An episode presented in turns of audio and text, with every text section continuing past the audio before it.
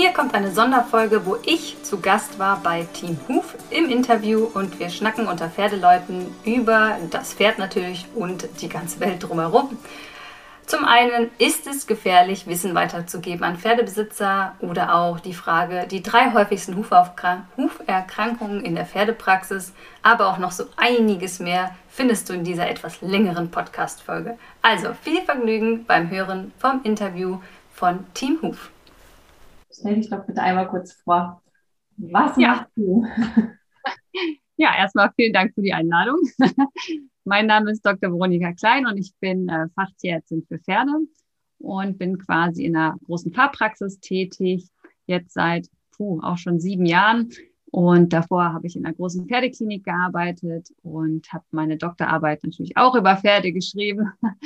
Also alles sehr pferdelastig.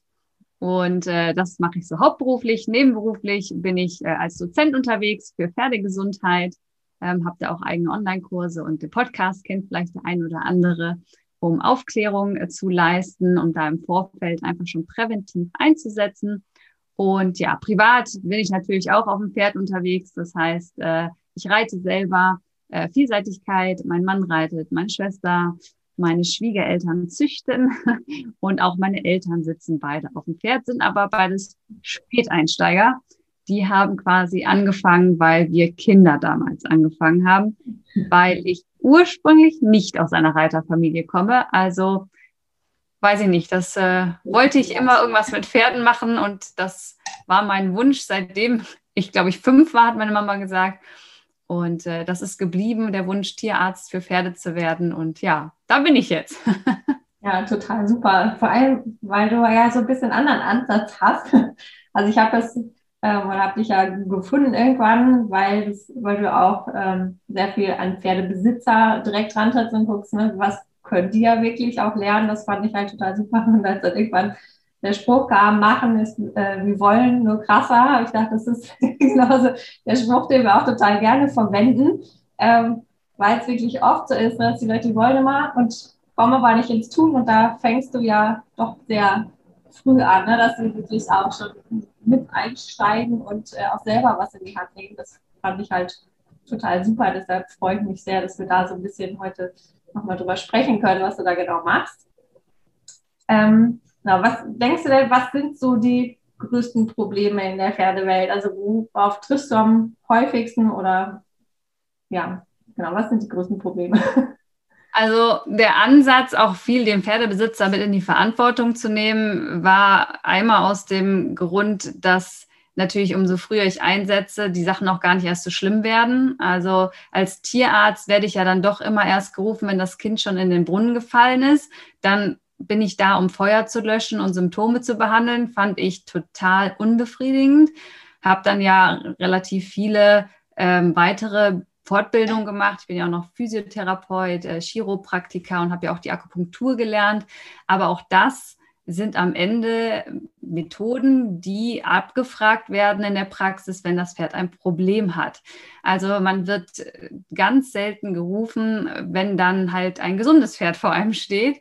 Und da wollte ich halt einfach ansetzen und da wirklich ähm, früher einsetzen. Und das, denke ich, ist schon ein großes Problem in der, in der Pferdewelt, dass äh, das Problem behandelt wird, statt halt zu schauen, wie kann ich eine gesunde Lebensführung fürs Pferd erschaffen, damit es gar nicht so weit kommt. Und ich glaube, dass wir so in der Gesellschaft schon darauf hinarbeiten, es auch für uns Menschen zu machen. Also Yoga, Meditation, gesunde Ernährung kommt ja auch alles mehr jetzt für uns Menschen.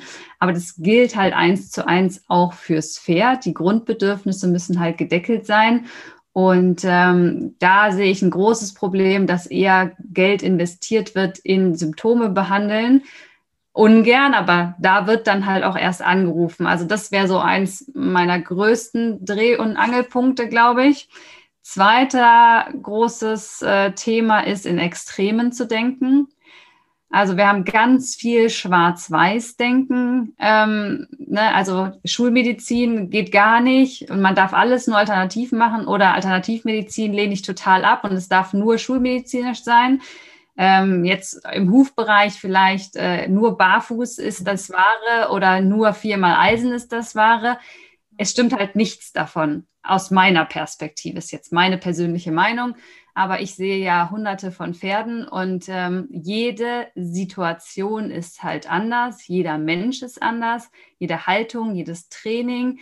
Es sind halt so viele Faktoren, die da reinspielen. Und für mich, fürs Pferd, ist es dann immer die Kombination, die dann äh, für das Pferd den Benefit, also den Mehrwert bringt, damit es dem Pferd besser geht. Ähm, also dieses in Extrem denken geht mir sehr zuwider. Also die Wörter nie, immer, wenn die fallen oder das ist das Einzige, ähm, dann bin ich schon sehr skeptisch und dann habe ich schon so eine innere Abneigung irgendwie gefühlt, weil ich mir denke, nee, das kann nicht sein. Es gibt nicht die eine Methode für das eine Pferd, sondern man muss immer schauen und dann ist der Weg auch vielleicht ein bisschen länger äh, und nicht von heute auf morgen alles umwerfen. Ne? Also diese extreme Denken, das äh, wäre für mich noch das zweite große Problem. Und dritte, was ich noch raus äh, im Kopf habe, wäre so die Flut an Informationen. Ne? Also wir sind im Informationszeitalter und jeder schreibt einen Blog und jeder hat einen TikTok-Kanal und ein Podcast ist ja auch krass, was da so in den letzten Jahren auf den Markt gekommen ist. Ähm, ne? mal abgesehen von Social Media. Und diese Informationsflut zu bewältigen, das ist wahrscheinlich auch das Problem, dass viele wollen, es dann aber nicht machen, weil man gar nicht weiß, wo man anfangen soll. Also man wird ja so überladen und dann müsste man ja eigentlich die ganzen Quellen sich raussuchen. Also wer ist denn seriös? Wer weiß denn, worüber er spricht? Also nur weil ich als Follower 100.000 äh, Menschen mir hinterherlaufen, heißt es ja nicht, dass ich eine medizinische Grund Bildung habe und nur weil mein Pferd ein Pferd eine Erkrankung hatte, bin ich da ja kein Profi drin. Also diese Informationsflut zu bewältigen, dann herauszufischen, was dann auch noch das Richtige ist und dann auch noch für sich selber umzusetzen, sehe ich auch so als dritten Punkt als sehr, sehr große Herausforderung. Also ähm, das sehe ich auch als äh, gerade in der Pferdewelt als größeres Problem. Ja, das stimmt. Jeder ist Experte für alles und das ist aber tatsächlich sehr schwer herauszufinden im Internet, weil die Präsenz ja oft sehr groß aussieht und sehr professionell, weil das ja alles recht leicht machbar ist. Aber was dann wirklich dahinter steckt oder wie viel Berufserfahrung auch dahinter steckt, das äh, ja, es lässt manchmal zu wünschen übrig. Bitte? Ich sage auf jeden Fall mal die Über mich-Seiten lesen auf den Internetseiten. Ja, also das, äh, wenn ja. da keine ist, wäre ich schon mal so ein bisschen irritiert. Ähm, also da kann ich nur empfehlen, als äh, Hands-on, wenn man rausgeht, auch äh, die Social-Media-Auftritte haben, ja eine Webseite draufgehen und einfach mal die Über mich-Seite lesen, weil wenn ich Pferdebesitzer bin, kann ich vielleicht keinen Erste-Hilfe-Kurs geben für Pferde. Wird aber gemacht. Ne? Also das, ich komme jetzt auch nicht auf die Idee, einen Erste-Hilfe-Kurs für Menschen zu halten. Ich habe das ja auch nicht gelernt. Also da wäre ich wirklich deutlich kritischer, als viele es sind. Ja, ja genau. Wie gehst du denn da an? Es ist ja wahrscheinlich nicht so, du kommst zum Termin und genau, hast ja schon gesagt, dann handelt man präventiv oder erklärt erstmal, wie man vielleicht die Haltung optimiert, damit das Pferd nicht krank wird, sondern es ist ja dann meistens beim Termin eher als jetzt schon ein bisschen spät, aber du hast ja trotzdem Wege gefunden, wie du die Leute vorher oder vielleicht auch nachher manchmal, aber informieren kannst. Genau. Wie nimmst du die da äh, oder wie leitest du die da an? Welche Möglichkeiten hast du da für dich gefunden? Ähm, die auch wirklich mit in die Verantwortung zu nehmen. Ja, also entstanden ist das natürlich schon aus der Praxis. Ähm, den Klassiker, den ich immer nehme, ist, wenn wir jetzt über die Hufe sprechen, meinetwegen die Hufrehe. Man kommt zum Termin, das Pferd hat das. Und dann klärt man natürlich die Besitzer auf und gibt den einen Plan an die Hand, äh, wie sie es weitermachen sollen. Aber erstmal ist man total aufgeregt als Besitzer, man ist total schockiert, man ist entsetzt, man ist traurig, dass das Pferd dann jetzt erkrankt ist. Es ist ja auch erstmal eine Schockdiagnose. Ähm, man kann gar nicht alles aufnehmen, was der Tierarzt da draußen einem erzählt. Es ist auch nicht so schön strukturiert in To-Do-Listen und Abhakpunkten und äh, Checklisten und so, wenn ich jetzt draußen stehe. Man kann es auch nicht nochmal nachhören oder auf Stopp drücken und mitschreiben. ähm, und dann habe ich einfach gemerkt, dass das ist draußen dann ganz schwer umzusetzen. Und dann wird doch wieder woanders sich die Infos hergeholt, weil man dann nach Hause fährt und dann ja, Dr. Google fragt. Und daraufhin haben wir dann gesagt, gut, dann starten wir diesen Podcast. Ähm, das war das war meine Idee. Mein Mann hat gesagt, nimm doch einfach auf, wenn du es hundertmal erzählst. Und das war so der erste Schritt, äh, dass wir gesagt haben, gut, wir stellen die Informationen jetzt aus einer fundierten Quelle, äh, wissenschaftlich äh, recherchiert ins Internet, kostenlos zum Nachhören. Ich war nicht so der Videofan am Anfang, von daher habe ich gedacht, reinsprechen, das kann man am Wochenende, egal wie man gerade aussieht, machen oder abends. Und ja, da ist halt diese Plattform entstanden, äh, dass die Leute sich die Informationen dann nochmal anhören können. Ich weiß, dass auch viele, wenn das Pferd es vielleicht wieder hat, wieder zurückgehen, das nochmal anhören ähm, und so einfach die Leute in diese Fortbildung zu bringen. Weil ein Kurs fürs Wochenende, ich meine, jetzt mit Corona war es eh alles schwer, aber den Podcast gibt es ja schon deutlich länger. Es kostet dann immer sehr viel Geld, man braucht sehr viel Zeit und daran scheitert es dann schon wieder. Das heißt, ich wollte so eine kleine Einstiegshürde nur haben, dass die Leute wirklich sich fortbilden können. Ähm, und das kann man ja beim Schrittreiten, beim Misten, ne, beim Abäppeln habe ich ganz oft Autoradio, wenn man irgendwo hinfährt, ne, dass das quasi gekoppelt ist mit dem Auto, habe ich, kriege ich ganz oft Fotos beim Kochen. Also das kann man nebenbei sich anhören und wenn man dann meint, gut, für mich ist das relevant, kann man sich immer noch mal später hinsetzen, es noch mal anhören und dann aufschreiben. Also das war so der erste Schritt. Aber auch da wieder, es ist halt Wissen konsumieren und dann kommen wir die Leute nicht so ins Handeln. Also ja, wenn man sehr selbstdiszipliniert ist und gerade ein akutes Problem hat, sprich das Pferd mit Hufrehe, dann macht man das. Aber da sind wir wieder bei dem Punkt, wenn ich das Problem nicht habe, dann tue ich es auch nicht. Und das heißt, da habe ich immer noch gemerkt, ah, es ist noch nicht so der Weg, den ich gehen möchte. Und dann habe ich halt angefangen, die Online-Kurse zu konzipieren und da geht es dann wirklich mit, ja, re regelmäßigen Terminen, wo man sich auch live wieder trifft, äh, natürlich online. Dann gibt es natürlich äh, Module, die man nach und nach abarbeitet. Es gibt Arbeitsblätter, die man ausfüllen muss. und ähm, da geht, wird man halt Schritt für Schritt an die Hand genommen und die Motivation aus der Gruppe, weil mir hat meine Teilnehmerin gesagt, wenn ich in diesem Call bin und dann frage ich, wer hat denn den Ruhepuls von seinem Pferd genommen und 50 schreiben rein und ich selber habe es nicht gemacht, als ich beim Pferd war, dann geht man aber am nächsten Tag hin und macht es auf jeden Fall, weil man halt dann diesen Drucken, äh, Gruppenzwang so ein bisschen hat. Also ich finde diese Online-Kurse, die laufen jetzt auch schon drei Jahre, glaube ich. Ähm, was die Leute da umsetzen, das ist so faszinierend. Ähm, ich glaube wirklich, die Gruppe, diese Dynamik da gemeinsam durchzugehen und dann wirklich die Arbeitsblätter, wo man leere Flächen hat, die man ausfüllen muss, dass man so ein bisschen in die Planung mit reingenommen wird. Also das, diese Kombination aus Audio, Arbeitsblättern, Video angucken, wann man möchte, weil manche sind halt morgens Lerner, manche lernen lieber nachts. Und dann trotzdem noch diese regelmäßigen Live-Calls, wo wir uns äh, treffen. Das ist für mich jetzt nach langem Testen, wo der Kurs jetzt läuft, so der goldene Weg geworden, dass die Leute wirklich in die Umsetzung kommen. Wenn das, also wir setzen ja auch schon das länger um, dass wir sagen, okay, die Pferdebesitzer müssen selber mehr verstehen, damit sie Sachen frühzeitig erkennen können. Und ähm, haben dann natürlich auch immer mal wieder mit anderen Leuten zu tun, die sagen, es ist total gefährlich, Wissen aus der Hand zu geben und die, die Besitzer da in die, in die Verantwortung zu nehmen quasi. Wir haben da total gute Erfahrungen mitgemacht, aber natürlich kann das auch noch hinten losgehen. Wie sind da so deine Erfahrungen? Also ähm, hast du da auch, siehst du da Gefahren oder was sind da die großen Vorteile aus deiner Sicht, wenn die Pferdebesitzer selber da auch mit Hand anlegen sozusagen? Ich höre das auch relativ häufig und mir geht das überhaupt nicht so. Ich habe diese Bedenken ehrlich gesagt nicht. Ähm, also allererstens mal, Unwissenheit schützt vor Strafe nicht. Und wenn ich die Dinge nicht weiß, dann wird das Pferd halt krank. Und wer leidet? Die Pferde.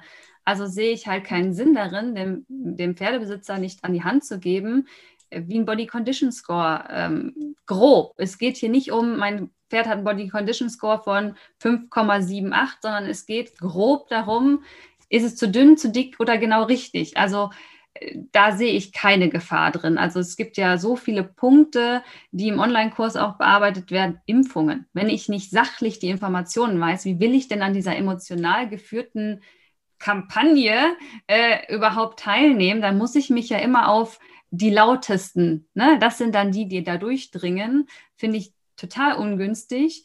Wurmkuren, selektive Entwurmung, da gibt es halt auch viele Faktoren, die nicht so gut sind. Da muss man halt das Gesamtkonzept kennen, um dann für sich herauszufinden, ob das wieder passt oder nicht. Wenn ich einen Fohlen habe, ist halt die selektive Entwurmung falsch. Ja, also wenn ich das alles nicht weiß und ich kann mir nicht vorstellen, dass sich auch nur ein Therapeut draußen hinstellt und so ein Pferd mal von A bis Z komplett durch, das geht auch gar nicht. Ich meine, der Kurs geht ja hier über vier Monate über die gesunde Lebensführung, wo die Leute ja auch ganz viel selber machen. Das kann ich draußen überhaupt nicht vermitteln. Also Unwissenheit ist für mich auch einer der ersten größten Punkte, die unsere Pferde krank machen. Und natürlich wären die Gefahren, die da sind, dass man zu viel macht selber, also dass man sich quasi zu viel zutraut und dann vielleicht was kaputt macht. Aus meiner Erfahrung, die Leute, die sich tief damit auseinandersetzen, die haben eher so einen Respekt davor, dass sie trotzdem noch anrufen. Dann ist die Kommunikation aber viel einfacher, weil sie genau wissen, wo sie hingucken müssen und dann einfach das Gespräch viel schneller zum Ziel kommt und wir auch die früher anrufen. Also ich habe eigentlich nicht die, die sehr informiert sind, die rufen früher an, die rufen eigentlich nicht später an und die fragen auch immer nach, ich habe jetzt diese Übung hier gesehen, kann ich die für mein Pferd machen? Das heißt, selbst wenn ich informiert bin, bleibt ja die Arbeit mit dem Therapeuten vor Ort immer bestehen. Also wenn ich Mobilisationsübungen mit denen bespreche, dann müssen die immer mit ihrem Therapeuten besprechen, draußen am Pferd, ist das für das Pferd geeignet? Trainingspläne, ja, auch das immer in Zusammenarbeit mit, mit dem Trainer vor Ort, der das Pferd kennt, ja. Aber wenn ich ja den ganze Basic schon kenne und weiß, dann kann ich mit dem ja auch auf einem ganz anderen Level ähm, das besprechen. Also ich höre das immer wieder, dass die Leute sagen, ich gebe ja so viel Wissen preis. Ich, das habe ich noch nie als Problem gesehen. Also das ist erst an mich herangetragen worden, nachdem ich rausgegangen bin mit dem Podcast. Und ja, natürlich könnte man was kaputt machen und man kann auch zu lange warten. Aber das tun sie ja auch, wenn sie unwissend sind.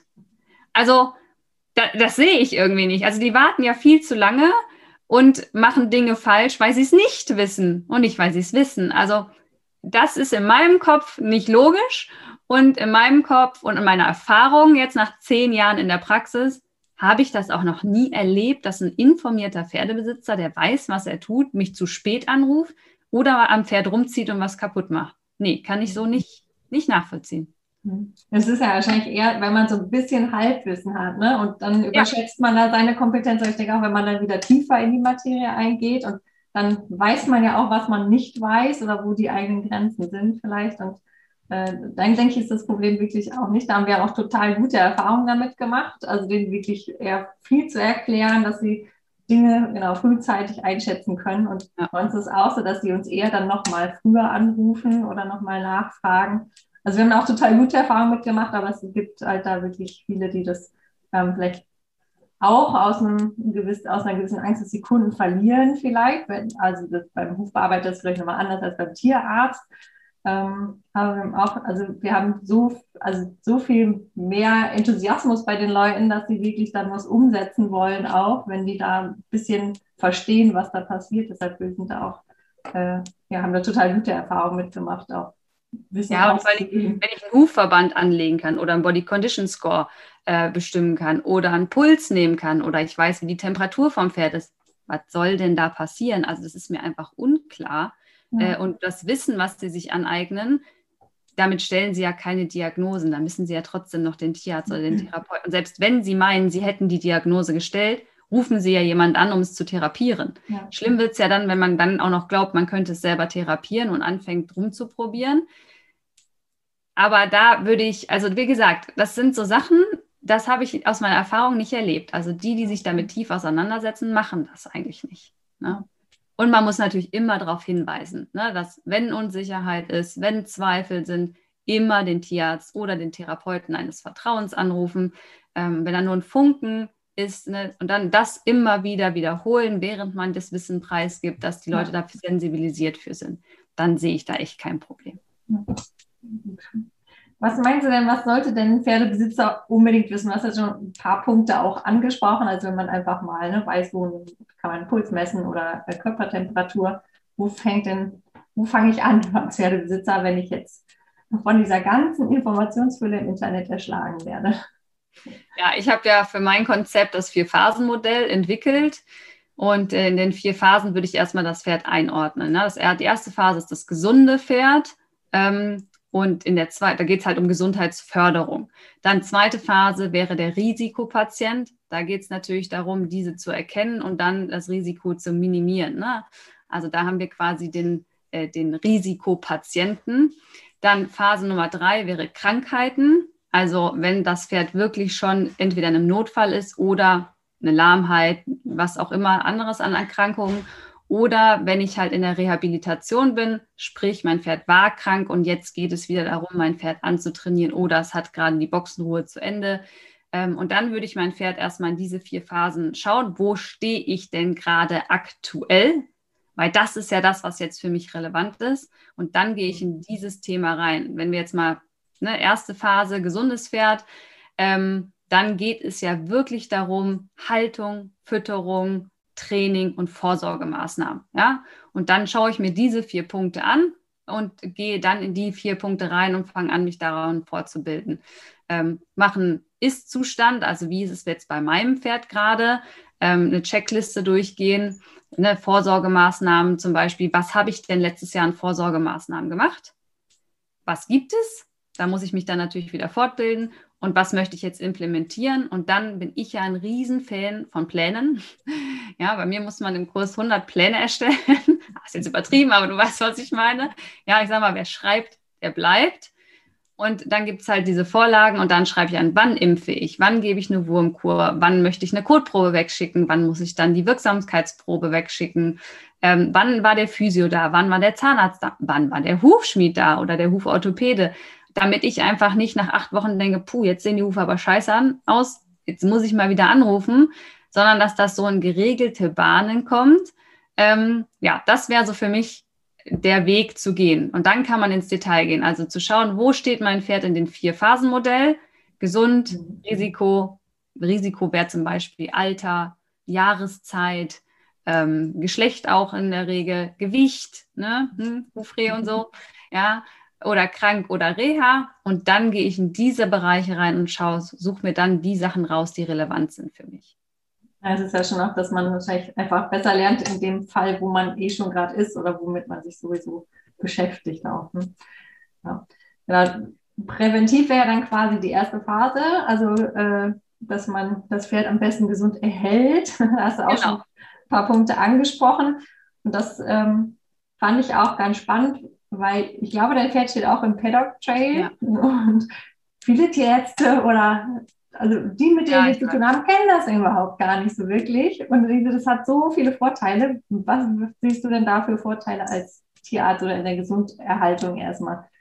Ähm, ja, also das begegnet mir leider auch immer wieder, dass ähm, auch Tierärzte davon abraten, ähm, okay, wo ich immer Schnapp, ja, Schnappatmung kriege weiß ich nicht, wo das herrührt, ehrlich gesagt. Ähm, ja, also bei uns stehen alle Pferde im Paddock Trail. Ähm, von meiner, meiner Schwester, der Rentner, mein Sportpferd, der bis M geht, ähm, ne, die Fohlen, die Zuchtstuten. Also bei uns stehen alle in Offenstellen. Das ähm, auch zu Hause, als wir noch den eigenen Hof hatten, meine Schwiegereltern, ähm, auch da immer alle raus, die Fohlen an Tag 1 auf die Wiese in die Herde. Das gab es nicht, dass die da drinnen geblieben sind damit, also das verstehe ich auch bis heute nicht. Und wir kennen es ja, meine Schwiegereltern haben 40 Jahre Hof gehabt. Das hat immer funktioniert. Und ähm, von daher bei uns raus, raus, raus. Äh, und ich sehe da eigentlich nur Vorteile. Also man muss halt den passenden Offenstall für sein Pferd haben mit der passenden Herde. Es kann sonst natürlich auch viele Probleme mit sich bringen. Ähm, das will ich gar nicht außen vor halten. Und da liegt das große Problem in Deutschland, dass wir nicht die Qualität an Offenstellen haben, die wir bräuchten. Ähm, weil wir bräuchten Offenstelle für Rentnerpferde, wir bräuchten Offenstelle für Hufrehepferde, die müssten ja ganz anders gestaltet sein. Ähm, für Sportpferde, ne? die können, wir haben sie auch in der Gruppe Sportpferde und Rentner. Aber wir sehen schon manchmal, dass die Rentner dann mal an der Seite stehen und pennen und die äh, Sportpferde dann da Halligalli machen. Ähm, von daher glaube ich, selbst da könnten wir noch optimieren, dass man sagt, man macht eine Rentnergruppe und halt welche mit Jungen. Trotzdem würde ich sie nicht ganz trennen, weil die Sozialkontakte, das wäre für mich Punkt Nummer eins, was so, so wichtig ist, auch für die Fohlen schon, ja. Pferde lernen durch Nachahmung.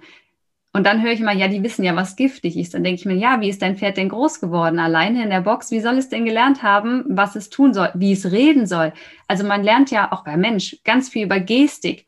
Und wenn das Fohlen ja nie die Chance hatte, mal einen Alten anzugucken, einen Jungen anzugucken, einen Mann, eine, eine Frau, also dieses Miteinander in der Herde, da lernt man ja sprechen als Pferd. Also soziale Kontakte, das finde ich ist so ein wichtiger Punkt, der so zu kurz kommt in den Stellen. Und ähm, viele haben zum Beispiel Probleme, ihr Pferd in diese TCM-Typen einzuordnen. es gibt ja auch andere Charakterzüge oder Charaktereinteilungen bei verschiedenen Bodenarbeitungen. Ich sage, wenn die in der Box stehen, können die ja gar nicht ihren wahren Charakter zeigen, weil der immer in einer Dysbalance ist, weil das nicht deren Bedürfnissen entspricht, was soziale Kontakte angeht. Also Verhaltensstörungen, ne? also dieser Riesenbatzen Sozialkontakte wäre für mich Punkt Nummer eins. Punkt Nummer zwei, ne? also Krankheitsursache Nummer zwei bei allen Pferden ist Atemwegserkrankung. Ja, warum haben wir denn so viele Hustenpferde? Ja, weil sie alle drinstehen auf Stroh mit an der Decke äh, runterrieseln im Staub, äh, Stroh- und Heulagerung in den Stallgassen, schlimmstenfalls nicht mal ein Fenster, wo sie rausgucken können. Ja, dann sind die Atemwege für den Frischluftfanatiker Pferd schon ein bisschen äh, ja, in äh, Mitleidenschaft gezogen.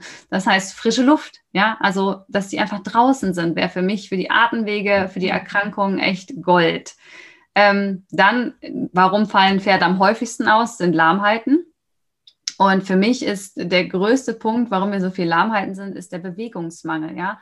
Bewegungsmangel macht versteckte, irreparable Schäden an Sehnen, an Knorpeln, Gelenken, Bänder. Ja? Und das führt dann in Kombination lange Bewegungsmangel und dann einmal am Tag reiten für punktuell hohe intensive Belastung und dazwischen lange Stehzeiten. Dafür ist das Pferd so überhaupt nicht konzipiert und deswegen haben wir Arthrosen, ähm, Hufgelenksentzündungen, Hufrollensyndrom, Sehnenschäden, Fesselträger. Das sind aus meiner Sicht alles Ursachen, die sie zugrunde liegen in dem Bewegungsmangel in Kombination mit dann punktuell intensiver Belastung. Wenn ich jetzt mein Pferd im Offenstall habe, gerne im Paddock Trail, deswegen bin ich Paddock Trail Fan, weil wir Bewegungsanreize haben und sie ja wandern müssen, mehr als in den Offenstall, wo ich Flächen habe und sie dann doch viel rumstehen kann man mit den GPS-Messungen ja super nachweisen. Ähm, in der Box übrigens ne, 170 Meter. ist ja schon nicht so geil. Äh, in der Natur wären 30 Kilometer, können sie zurücklegen. Schafft das Pferd im Paddock Trail auch nicht mal davon ab. Es muss trotzdem noch bewegt werden. Aber da haben wir vielleicht dann 10, 15 Kilometer. Und wenn es auch nur 18 ist, das ja schon viel mehr. Also aus meiner Sicht ist das ein Riesenschutz für den Bewegungsapparat auch die ganzen Reflexe, dass die mal auf einem unebenen Boden können. Also es beugt auch Verletzungsgefahr vor. Also das wäre der, der dritte große Punkt, ganz, ganz klar. Ähm, was haben wir noch? Ja, Sonnenlicht. Ne? Also ein Pferd gehört halt auch nicht äh, in die Box, äh, wo es nicht keinen Sonnenstrahlen abbekommt. Vitamin D-Versorgung. Und im Winter, wenn es rauskommt, ist es eingedeckt bis unter die Ohren. Ne, kann, kann Sinn machen, wenn das Pferd geschoren ist. Ich bin kein Deckengegner, ne, wo wir bei den Extremen wären. Das muss man immer wieder entscheiden. Aber es fehlt halt Sonne auf dem Pelz. Ja, das macht halt einfach wiederum andere Probleme. Und von daher, ja, Kolik, ne, auch der Magen-Darm-Trakt braucht diese regelmäßige Bewegung. Ähm, und wenn mein Pferd natürlich nur rumsteht, äh, habe ich auch eine höhere Kolikgefahr. Also für mich hat der Paddock Trail oder die Offenstelle eigentlich nur Vorteile. Was natürlich ist bei Integration, äh, sie kriegen Hautverletzungen. Ne? Kommt mal eine Schramme dran, die bluten mal. Aber das sind halt oberflächliche Probleme. Die heilen auch wieder und das auch relativ schnell. Wenn der mal eine Woche ausfällt, dann ist schon doof gelaufen. Wenn mein Pferd einen Fesselträgerschaden hat, dann fällt es mal mindestens sechs Monate bis ein Jahr aus. Und bis ich den wieder antrainiert habe, bis auf M, sind zwei Jahre vergangen. Also das sieht zwar im Moment schlimmer aus, die blutende Wunde, aber langfristig auch für die Nutzung des Pferdes ist das ja viel weniger schlimm. Und ich glaube, das sitzt nicht in den Köpfen. Die sehen, die Pferde haben dann fünf Macken, besonders in den ersten Wochen. Das wollen die nicht ähm, und finden das schlimm. Verstehe ich auch. Es ist ja auch erschreckend, wenn das Pferd blutet.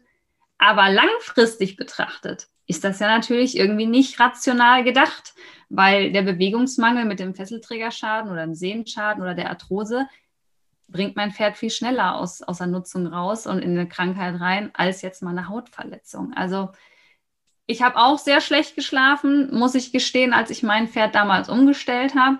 Der ist draußen aufgewachsen, dann wurde er aber damals noch eingestellt, als wir ihn angeritten haben. Da war ich noch nicht so weit. Ne? Man lernt ja auch seinen eigenen Fehlern. Und ähm, dann ist er peu à peu immer eine größere, offenere Haltung gegangen. Und die ersten Nächte im Paddock Trail habe ich auch schlecht geschlafen. Also man gibt ja so dem Pferd die Eigenverantwortung. Es muss jetzt selber gucken, wo es trinkt, schläft und isst. so wie ein bisschen wie ein Kind, wenn es dann 18 ist vielleicht. So alt ist meine Tochter noch nicht, aber so stelle ich mir das später mal vor.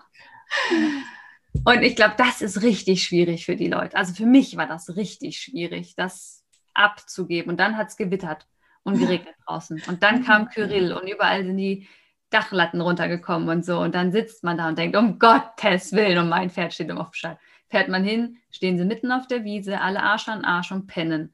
Geht man in den Stall, wo die Boxenpferde stehen, die flippen völlig aus, weil sie halt ja überall das Geflatter hören.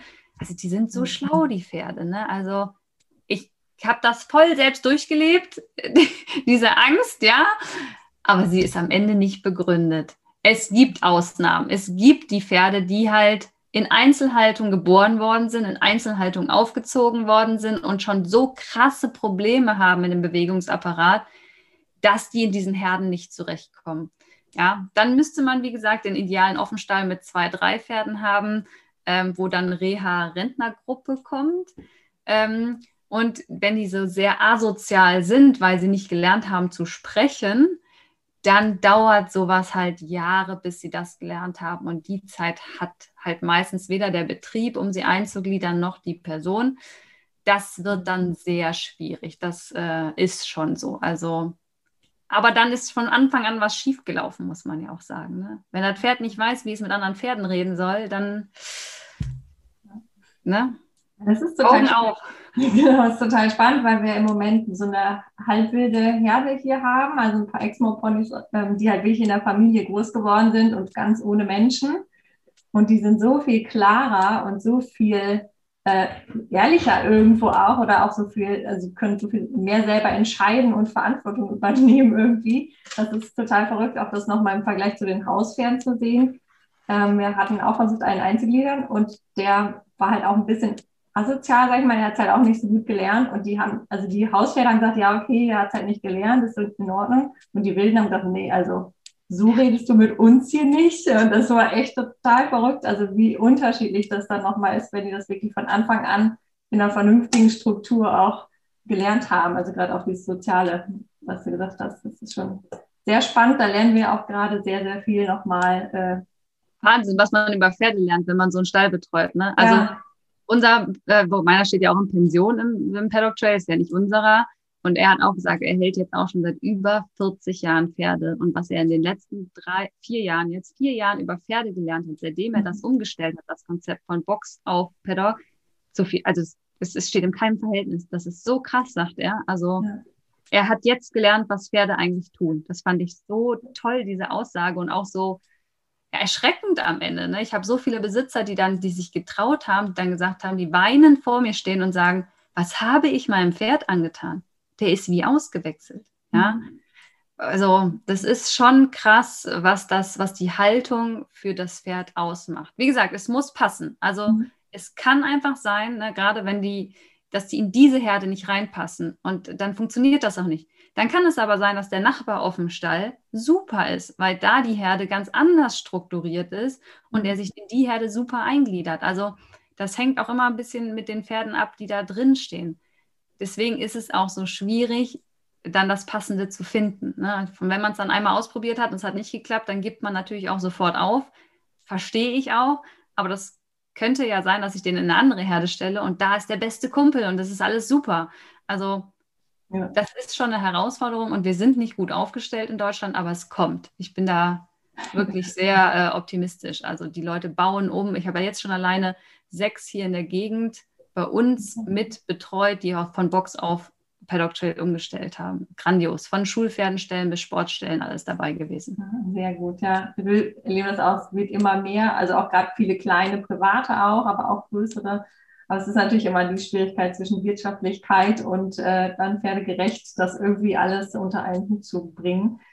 Und ich finde auch einfach, wenn man diese viele Zeit mal bei den Pferden verbringt, ich glaube, das sollten vielleicht alle Pferdebesitzer mal machen, das Pferd wirklich mal ein paar Stunden auch beobachten oder mal tagelang, dass sie überhaupt mal mitkriegen, wie ist das Pferdeleben. Und ich glaube, dann hat man noch viel mehr, äh, äh, freut man sich noch viel mehr, wenn sie in einer vernünftigen Haltung sind und sie wirklich auch ein eigenes Leben haben.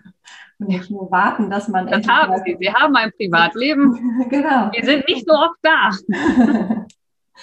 genau. Ähm, das nächste Problem, was aber in der Gruppenhaltung auch oft steht, ist das Problem der Fütterung. auch das ist ja dann etwas schwierig. Dann ist der beste Kumpel vielleicht in der Gruppe, aber leider passen sie vom Futter gar nicht zusammen. Und auch das ist ja so ein Thema, wo du viel auch drauf eingehst. Ähm, was ist da so oder wonach gehst du da? Was sind so die wichtigsten Punkte oder was geht auch am häufigsten schief? Wo kann ich als Pferdebesitzer da vielleicht schon was mitbekommen oder was verändern oder worauf sollte ich achten? Ja, da bin ich natürlich in einer sehr komfortablen Lage, dass mein äh, Schwiegerpapa 40 Jahre Berufsschullehrer für das Fach Pferdefütterung war. und der natürlich da viel die Hand auch mit drauf hat und äh, viel seinen Input gibt und ähm, ich da natürlich nochmal anders gestichelt und äh, geschult werde. Ansonsten wird man ja mit dem Thema auch nicht so betraut, wenn man als Tierarzt unterwegs ist. Ähm, und auch ich wenn es in die Tiefen gehe, nehme mir einen Futterberater an die Hand. Also das biete ich auch gar nicht an. Ich kann die groben Schnitzer erkennen und sagen, äh, das geht jetzt hier nicht. Und, äh, aber dann müssen sie halt in eine Futterberatung reingehen. Ähm, ja, größtes Problem ist zu viel. Ne? Also too much. Wenn wir gerade in die Offenstelle reingehen, ähm, das gilt auch für nicht Offenstallpferde, aber wenn wir jetzt mal bei dem Thema sind, ähm, zu viel. Es wird einfach zu viel gefüttert. Ähm, sei es zu viel Heu, Ne, das ist ja immer relativ gesehen.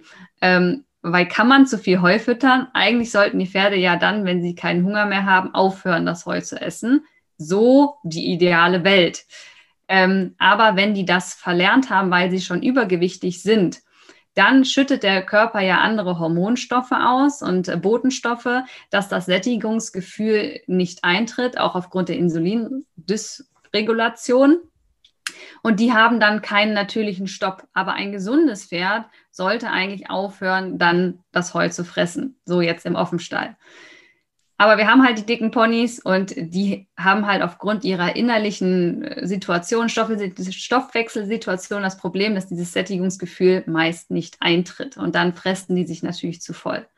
Dann wird noch meistens ein Kraftfutter dazu gefüttert, weil sie meinen, eine Stunde Bewegung wäre harte Arbeit ja, ich habe ja auch den Trainingsplanungskurs, wo wir ja mit Impulswerten wirklich mal reingehen und gucken, was tut dein Pferd eigentlich und äh, ab wann ist es denn Training, was ist Bewegung. Und da sind ganz viele überrascht, dass sie teilweise zwei, drei Stunden Kutsche fahren und das Pferd überhaupt nicht aus der Puste kommt mit dem Pulsmesser. Also, ne, also das Einschätzen, wie viel leistet mein Pferd und dann die Futterung darauf aufzupassen. Also in der Regel kriegen die immer zu viel. Das ist schon ein Riesenproblem. Kraftfutter, Kräuter, Zusatzfutter. Also ich lasse mir dann immer einmal den Schrank zeigen, da müssen sie alles rausholen. Ja, alles, Pulverchen, äh, Flüssigkeiten, Döschen, Leckerchen, ja, also und dann wird es von den Besitzern selber ausgemessen mit einer Waage, ne, Federwaage fürs Heu, ähm, und auch normale Küchenwaage für das. Und dann ist man schon mal ein bisschen erschrocken, wenn man zwei DIN A4 Seiten hat, ähm, wo drauf steht, was das Pferd in Gramm und Kilo bekommt. Und dieses zu viel. Also ich bin ein Fan von äh, Clean Eating, ne? also ein bisschen weniger, nicht so viel Zusatzstoffe.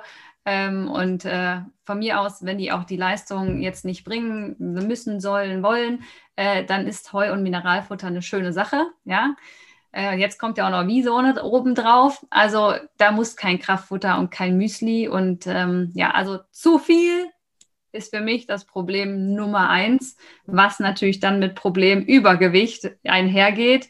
Und dann kommen die ganzen Probleme. EMS, Hufrehe, die haben auch Atemwegsprobleme. Ne? Das innere Fett lagert sich ja auch an den Organen an. Das heißt, die Lunge kann sich nicht mehr so ausweiten. Die kriegen echt Atemnot. Ähm, die Leber geht kaputt wegen Leberverfettung.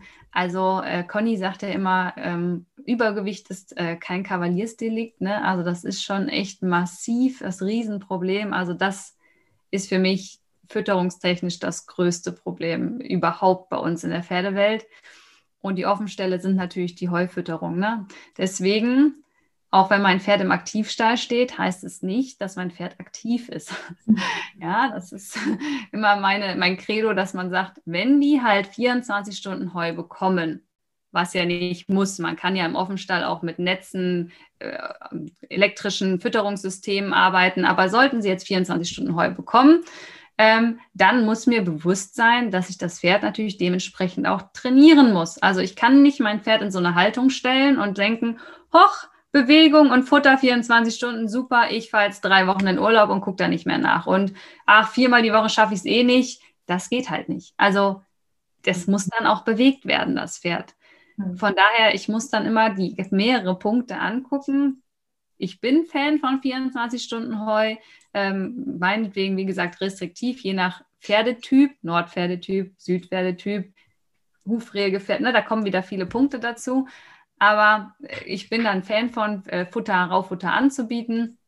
Aber dann muss ich mein Pferd dementsprechend bewegen. Ja, das, das kann ich meistens überhaupt nicht über die Fütterung regeln. Ähm, ansonsten verfetten sie und ich kenne Offenstelle, da gibt es so fette Pferde, die habe ich noch nirgendwo anders gesehen. Also das ist ein Problem, dass die die so ein bisschen abstellen manchmal.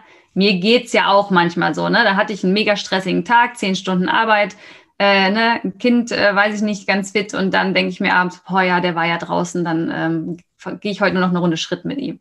Ja, passiert mir ja auch, um Gottes Willen, ja. Aber das geht halt nicht grundsätzlich. Ne? Dafür ist dann der Trainingsplan wieder gut, dass man so ein bisschen Zucht dahinter hat.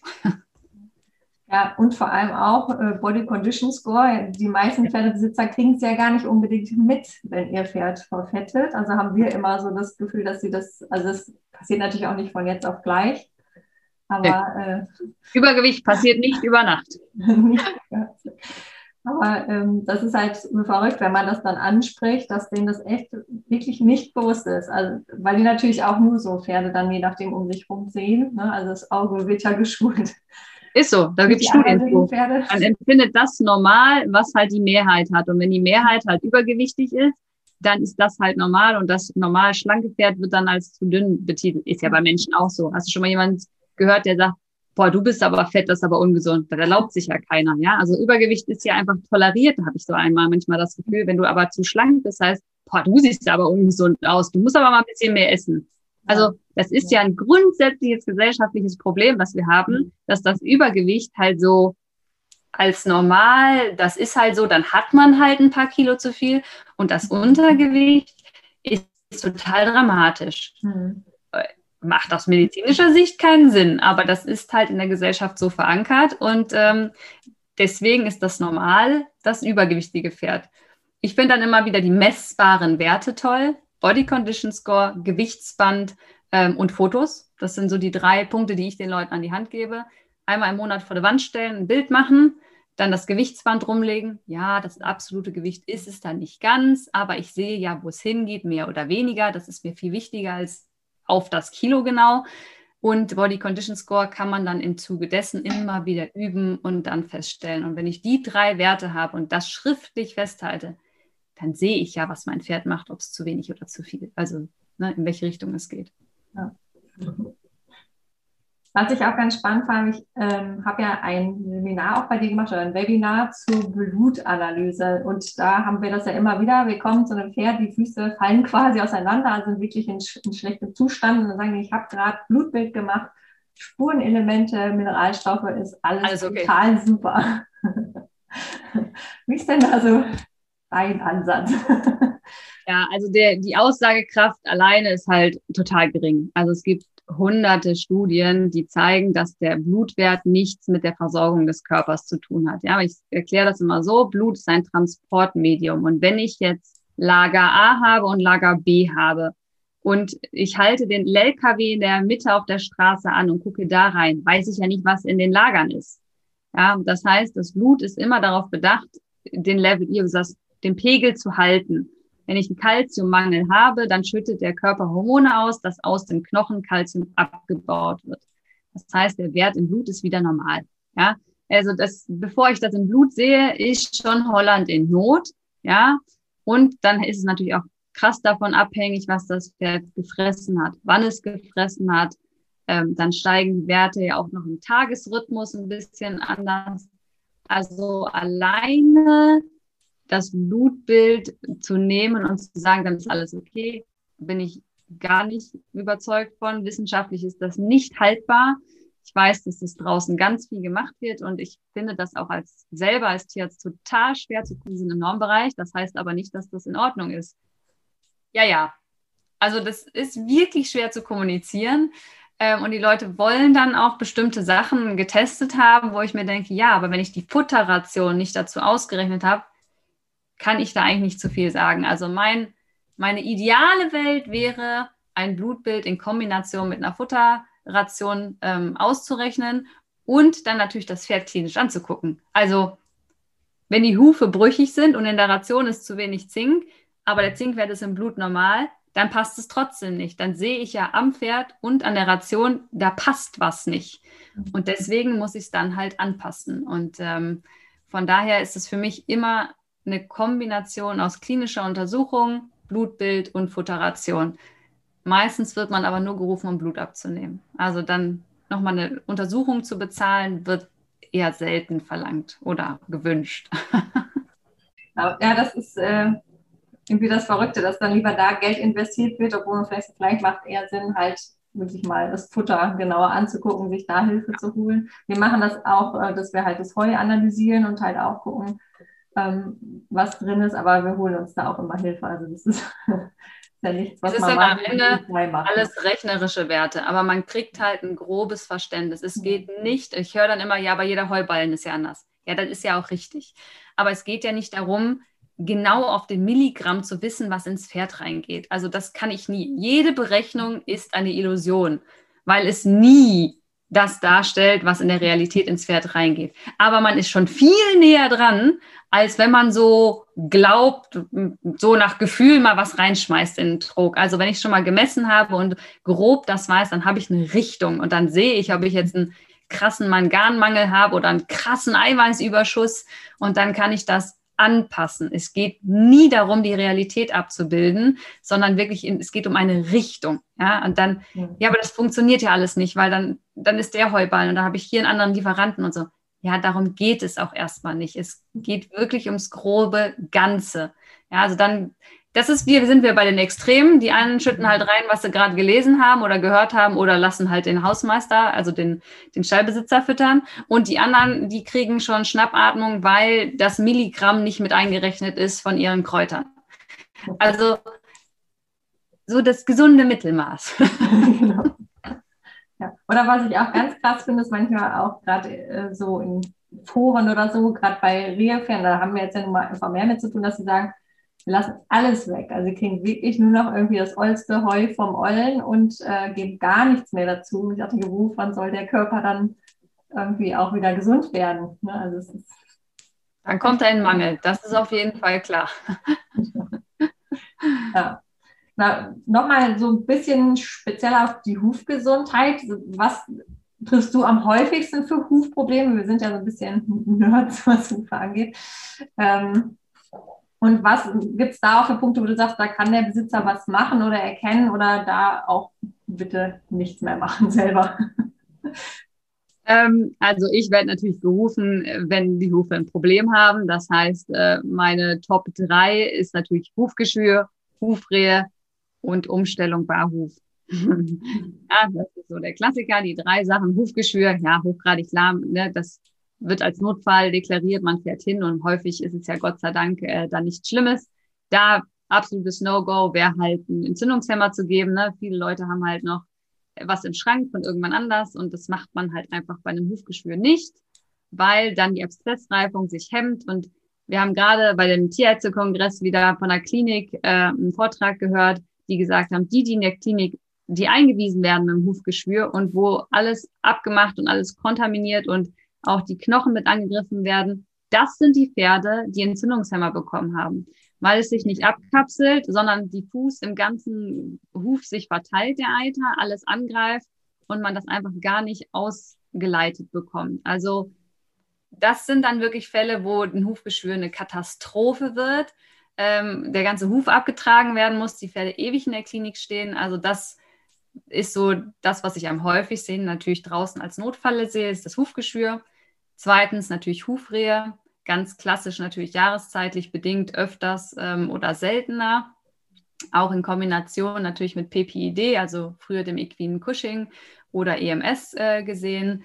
Ähm, und wenn die Pferde umgestellt werden von Eisen auf Barhuf. Ich, ich begrüße diesen Trend, dass da mehr zum Barhuf hingeht. Ähm, auch ich ziehe bei meinem die Eisen im Winter ab, mache sie aber im Sommer, wenn ich Vielseitigkeit reite, mit Stollen wieder drauf. Ich habe das versucht barfuß. Wir sind zweimal hingefallen. Da bin ich nicht mutig genug für. ähm, das habe ich eine Saison gemacht, habe ich beschlossen, nee, das, das, ist mir dann doch nicht. Äh, es gibt Leute, die, die, machen, die machen das, aber für mich hat es nicht funktioniert. Aber ich ziehe sie auch im Winter ab, damit halt der Huf einmal runterwachsen kann, gesund wird, Hufmechanismus, alles wieder in Gang kommt. Aber man muss das Pferd wieder individuell betrachten. Und was ich viel sehe jetzt ist, dass wir ganz viele auch, die am Huf beraten, sagen, die Eisen sind schlecht, jeder Nagel tötet dein Pferd. Äh, und ich habe schon mal gehört, ein Nagel, also pro Nagel im Huf wird das äh, Leben vom Pferd um sieben Jahre verkürzt. Da denke ich mir so gut, dann lebt das Pferd überhaupt nicht. Aber also und dann kriegen die Leute ja Panik, wenn die sowas hören. Also das finde ich auch nicht professionell. Und es macht ja Sinn, die Eisen für viele Pferde runterzunehmen, weil es muss nicht jedes Pferd viermal beschlagen sein und schon gar nicht, wenn die dreijährig sind. Ich verstehe auch, warum sie das äh, tun, wenn sie sie teuer verkaufen wollen das sei jetzt mal dahingestellt. Das ist ein ganz anderes Thema, aber ähm, prinzipiell braucht das Pferd das nicht. Ne? Aber auch hier individuelle Situation. Wenn mein Pferd in einem asphaltierten Offenstall steht, dann kann ich nicht, wenn ein Pferd 20 Jahre oder 15 Jahre Eisen hatte, von einem auf dem anderen Tag ein Pferd in, eine, in einen Offenstall integrieren, von 15 Jahren Boxen und alle vier Eisen runternehmen. Dem brennen die Füße, das habe ich noch nicht erlebt. Die haben solche Schmerzen, die Pferde. Ja, aber das ist doch so gut. Das ist ja so gesund, die alle abzunehmen. Ja, ist es auch. Aber bitte mit Plan und Therapeut und Schmied in Kombination sich erarbeiten. Erstmal integrieren, dann vielleicht äh, Duplos drauf machen, dann vielleicht Hufschuhe und dann stundenweise ohne alles. Und dann kann man sich dahin arbeiten. Es gibt die Fälle, ich ziehe es ab und die Pferde laufen. Das will ich gar nicht sagen, dass das nicht dass es das nicht geht, prinzipiell. Aber da ist mir so ein, was die Hufgesundheit angeht, sind mir die Extreme zu krass. Ähm, und es wird sehr viel propagiert, dass die Eisen die Pferde kaputt machen. Also das wird immer sehr plakativ dargestellt. Und wenn mein Pferd ein Kutschenpferd ist, was halt äh, Touristen stundenlang über Asphalt bewegt, äh, dann kann der nicht ohne Eisen laufen. Also das Zumindest nicht von heute auf morgen. ja, und das finde ich, da tun mir die Pferde wirklich leid. Also das ist für mich so ein, so ein Trend, der in den letzten Jahren gekommen ist, was Hufe angeht, den ich sehr kritisch sehe. Die Art, wie es gemacht wird. Nicht, dass es gemacht wird, sondern die Art, wie es gemacht wird, finde ich sehr, sehr kritisch. Und da sehe ich leider auch viele Hufbearbeiter, die das noch forcieren und mit denen man dann auch oft aneinander rasselt, weil ich dann als Tierarzt sage, da müssen halt wieder Eisen drauf oder Hufschuhe oder da muss einfach die Umstellungszeit anders gestaltet werden. Erstmal sechs Wochen Fütterung anpassen, mhm. damit das Hufhorn überhaupt so ist, damit ich die Eisen überhaupt abnehmen kann. Das heißt, ich brauche ja einen Vorlauf. Ich hätte gesagt, sechs Wochen wäre mein Minimum, die Futterration umzustellen und anzupassen auf Optimum und dann schrittweise dahin zu gehen. Ähm, das ist für mich wirklich der größte Dorn im Auge, was Hufgesundheit angeht.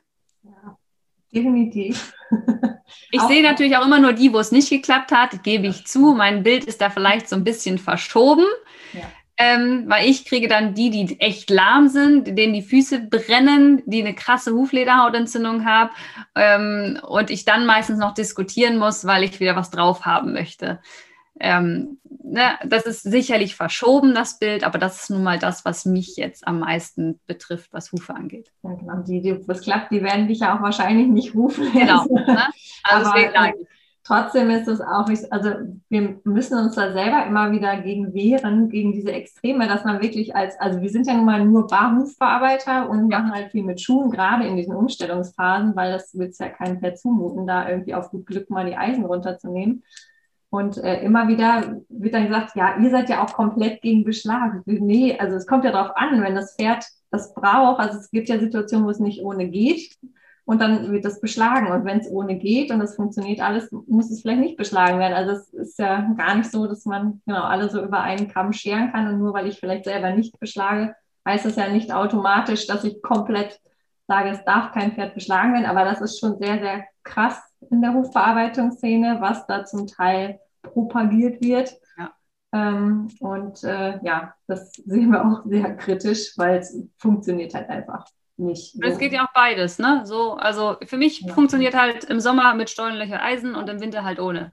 Ja. Also dann habe ich beides, beide Vorteile mir reingezogen, sozusagen für mein Pferd äh, in die Lebensführung. Und das funktioniert ja auch. Und ja auch kranke Pferde, ne? Also wenn die einen orthopädischen Beschlag brauchen, also erzähl mal einen Menschen, der Knie oder Hüfte hat, der eine Einlage im Schuh trägt, der soll jetzt immer barfuß laufen ohne die Einlagen. Ja, das tut weh, das macht echt Probleme. Also es gibt halt Fälle, wo es einfach wie bei allen differenzierter betrachtet werden muss. Ja, ja.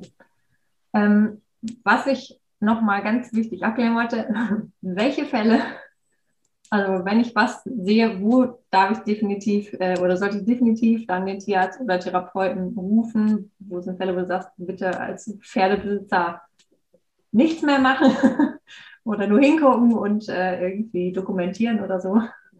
Hast du da auch Beispiele? Also immer, wenn ich unsicher bin, Angst habe oder Zweifel. Ne? Also man sieht was an seinem Pferd, dann hört man mal kurz in sein Körpergefühl rein, klopft mein Herz schneller, kriege ich Bauchschmerzen, wird der Hals eng. Also habe ich ein körperliches Symptom, was mir zeigt, okay, jetzt hier irgendwas ist nicht so, wie es sein sollte. Und wenn das auch nur so unbegründet ist wie sonst was, ja, also ich fahre manchmal zu, zu Pferden hin, wo ich heulend angerufen werde, mein Pferd verblutet und ich kachel da, weiß ich nicht, mit 200 Sachen hin, dann gehe ich dreimal ins Pferd und denke mir, okay, jetzt freundlich bleiben und sagen, welche Wunde äh, macht ihn denn am meisten Sorgen, weil ich kein Blut am Pferd finde. Ja, und dann ist da eine Schiff und es kommen zwei Tropfen raus. Egal. Wenn man das Gefühl hat, man ist unsicher, Zweifel, Angst und der Körper signalisiert einem irgendwie, das hier ist mir nicht geheuer, anrufen.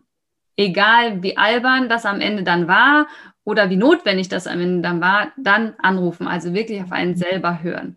Und dann gibt es natürlich die klassischen Notfälle, wo man halt grundsätzlich anrufen sollte. Und dafür würde ich ähm, einen Erste-Hilfe-Kurs machen. Deswegen habe ich dem damals ja ins Leben gerufen, ähm, auch online, wenn man den jetzt nicht vor Ort machen kann, dass man einfach weiß, was sind denn Notfälle? Ja, weil da gibt es natürlich eine ganze Handvoll. Und für mich würde jetzt mal klassischerweise die Kolik reinzählen, die Hufrehe. Ja, die Hufrehe ist für mich auch ein Notfall. Wenn die akut auftritt, dann sollte da einer drauf gucken, auch wenn Wochenende ist. Ähm, dann natürlich Verletzungen mit Gelenkseröffnung. Und wenn ich mir nicht sicher bin, ob das Gelenk eröffnet ist, rufe ich an. Ja? Ähm, starke Blutungen. Auch da, es muss schon ein bisschen mehr sein an Blut, was das Pferd verliert. Aber auch das lernt man ja auch alles einzuschätzen, wenn man so einen Kurs macht. Ähm, aber für mich wäre das Wichtigste wirklich das eigene Gefühl und dann die Klassiker, die im Notfall sind. Und sonst ruft man halt an und schildert dem Tierarzt eben, was man hat und dann kann man immer noch mal entscheiden, ähm, ob er kommen soll oder nicht. Ja. Nochmal ganz kurz auf das Hufgeschirr. Wenn du da jetzt vor Ort bist, was, wie gehst du da dran? Also was machst du dann? Oder kann da auch der Besitzer schon mal sagen, ich mache schon mal einen Angusverband oder was rätst du da? Bei was? Beim Hufgeschwür? Beim Hufgeschwür. Ja, wenn man natürlich ein ähm, einen äh, Angusverband kann. Ne? Also wenn man dem, äh, dann kann man das auf jeden Fall schon mal dran machen beim Hufgeschwür. Vor allen Dingen aber auch in der Nachbehandlung kann man die ja dann selber machen. Also ich lasse dann immer gerne jeden zweiten oder dritten Tag wechseln. Kommt auch ein bisschen aufs Wetter an, aber Und dann komme ich nur immer beim zweiten Verbandswechsel, sodass sie mich nicht jedes Mal bezahlen müssen für den Verbandswechsel. Ne? Das ist ja auch schon mal eine Riesenerleichterung. Ähm, aber bei den Hufgeschwür, wenn man den Verdacht hat, steht das Pferd ja auf drei Beinen. Das heißt, da habe ich halt als Differentialdiagnose eine Hufbeinastfraktur ne? oder halt äh, wirklich schlimmere Sachen, Nageltritt zum Beispiel, ähm, Fissuren, Frakturen. Dann würde ich immer anrufen. Also ein Pferd auf drei Beinen, was hüpft, ist ein Notfall und da ruft man an. Und wenn sich dann rausstellt, es ist nur ein Hufgeschwür, dann kann man die Verbände selber machen. Gerne Sauerkraut verwenden, wenn man da äh, die Affinität zu hat. Äh, ne? Funktioniert ja wunderbar, ist warm und äh, flüssig. ähm, aber dann bei einem Pferd auf drei Beinen würde ich immer erstmal anrufen, weil es kann ja auch was anderes sein. Ja, das ist eigentlich immer ganz schön, wenn es nur ein Hufgeschwür ist. Genau. wenn man dann keinen Entzündungshemmer gegeben hat. ja, genau. Ja, das ist wirklich auch, also ja, macht auch logischerweise keinen Sinn eigentlich. Ne? Ich würde dich nochmal abschließend gerne fragen, wenn alles möglich wäre, ich meine, du hast ja schon ein paar Sachen gesagt, die du dir wünschen würdest, aber was wäre dein größter Wunsch so für die Pferde vor allem vielleicht? Was, äh ja, also mein allergrößter Wunsch wären Schulpferde-Offenstelle weil ich glaube, das wäre der allergrößte Hebel. Wenn die Kinder, die anfangen, den Stall holt ähm, und nicht aus der Box, ich glaube, dann ziehen wir uns eine ganz andere Pferdegeneration an, als wir hatten. Weil das Problem, ich bin da ja auch durch, ich habe im Schulbetrieb angefangen, als ich ganz klein war. Ich habe mit drei angefangen zu reiten. Da kann man sowas nicht reflektieren. Da ist es dann normal, was man gelernt hat. Da standen die Pferde teilweise in Ständern noch damals. Ich bin schon ein bisschen älter, war das halt noch erlaubt. Und das man als Kind 15 Jahre, also das, das hinterfragt man ja nicht. Ja, und auch wenn man dann älter wird, man ist 15, 16, dann macht man es halt so wie die Profis, die halt äh, auf Turnier erfolgreich sind und die haben die Pferde halt in den Boxen. Und dann fängt man ja erst an, wenn man dann die Verantwortung auch für sein eigenes Leben im Erwachsenenalter hat und für seine Pferde, das kritisch zu hinterfragen und verändert dann vielleicht die Haltung. Aber dass ich als Kind, wenn ich gelernt habe, ich hole jeden Tag mein Pferd aus der Box, wenn ich reiten möchte, das, da ist der Weg echt lang äh, zu einer gesunden Lebensführung. Und ich glaube, wenn wir das schon so früh ändern, dass, dann haben die Schulpferde natürlich äh, ein ganz anderes Leben. Ich glaube, dass die auch alles andere besser verarbeiten könnten bleiben länger gesund, schmeißen im Winter keinen runter. Also ich sehe da auch wieder nur Vorteile. ähm, und äh, das wäre so mein allergrößter Wunsch. Darauf anschließend wären dann natürlich mehr Offenstelle mit Sporteinrichtungen. Also ich habe natürlich den Luxus von äh, drei Reithallen und einem riesen Springplatz. Und also ich kann halt Turnierreiten und mein Pferd im Offenstall halten. Wir haben ja sogar einen gehabt, der äh, Bundeschampionat gelaufen ist. Ähm, der ist dreijährig, also immer auf der Wiese gewesen, ist dann quasi in den Offenstall gezogen, war nie in der Box und ist dann quasi Bundeschampionat Quali gegangen. Jetzt hat sich qualifiziert und ist dann wirklich auf dem offiziellen Bundeschampionat gelaufen, im oberen Drittel. Es geht also. Ja, das, das ist für mich sind das alles Ausreden, weil man es halt nicht gewohnt ist.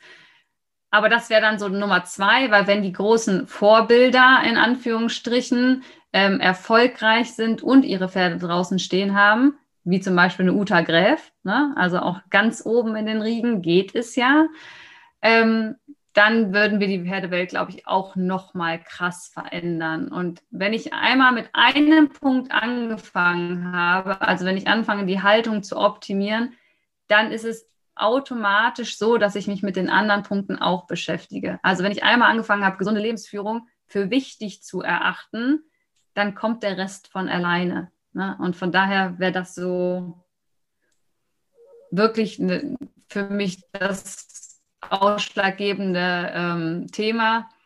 Und auf einer anderen Ebene wäre es der Pferdeführerschein für Pferdebesitzer.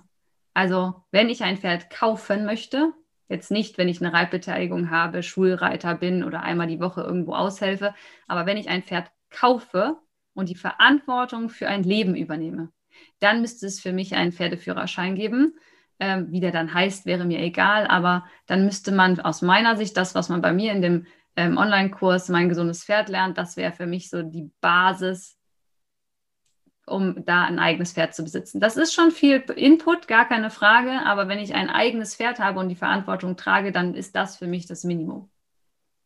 Vielleicht soll es sowas schon mal direkt für Therapeuten, Bearbeiter und sonst was geben. Weil auch das ja, viele, ja. ja viele ja im Kurs, die den gemacht haben, weil sie auch sagen, ich komme, das ist ja auch das, was mich so un, also so unbefriedigt hat, ähm, dass man, ich, Schulmedizin hat es nicht wirklich besser gemacht. Die Akupunktur hat es am Ende nicht besser gemacht, die Physio und die Chiro. Also ich helfe dem Pferd zwar, aber wenn alles außenrum halt nicht so ist, wie es sein soll, komme ich halt immer wieder und ich verändere halt nicht nachhaltig was im Leben. Und das geht ja ganz vielen Therapeuten so. Und wenn die natürlich dann die Basis haben und sehen, das stimmt nicht, das stimmt nicht und das stimmt nicht, und dann sagen, gut, empfehle doch mal diesen Experten, dass du den noch mit ins Boot holst, weil das muss geändert werden, sonst bringt meine Behandlung nichts. Ja, also dann äh, sind die natürlich auch viel erfolgreicher und haben eine wirklich nachhaltige Lebensveränderung beim Pferd bewirkt. Also ja, auch das ist natürlich eine schöne, eine gute Idee. Ja, sehr schön. Ja, vielen, vielen Dank. Äh, sehr tolle Punkte und ähm, ich freue mich sehr, dass du dir die Zeit genommen hast. Gerne. Ah ja, wenn Veronika anfängt, über Pferde zu reden, gibt es kein Halten mehr. Von daher ist die Folge etwas länger. Hier der kleine Test, ob du auch bis zum Ende gehört hast. Wenn ja, schick mir gerne eine PN per Instagram oder Facebook und lass mich wissen, ob du diese Passage gehört hast. Zum Schluss noch der Hinweis, das interaktive Online-Programm Projekt Mein gesundes Pferd startet jetzt wieder im Oktober und davor gibt es wieder die Do-it-yourself Challenge Fokus Pferdegesundheit. Also wenn du da dabei sein willst, melde dich gerne über meine Webseite an. Bis dahin, bis bald, hoffentlich wirklich bald, deine Veronika.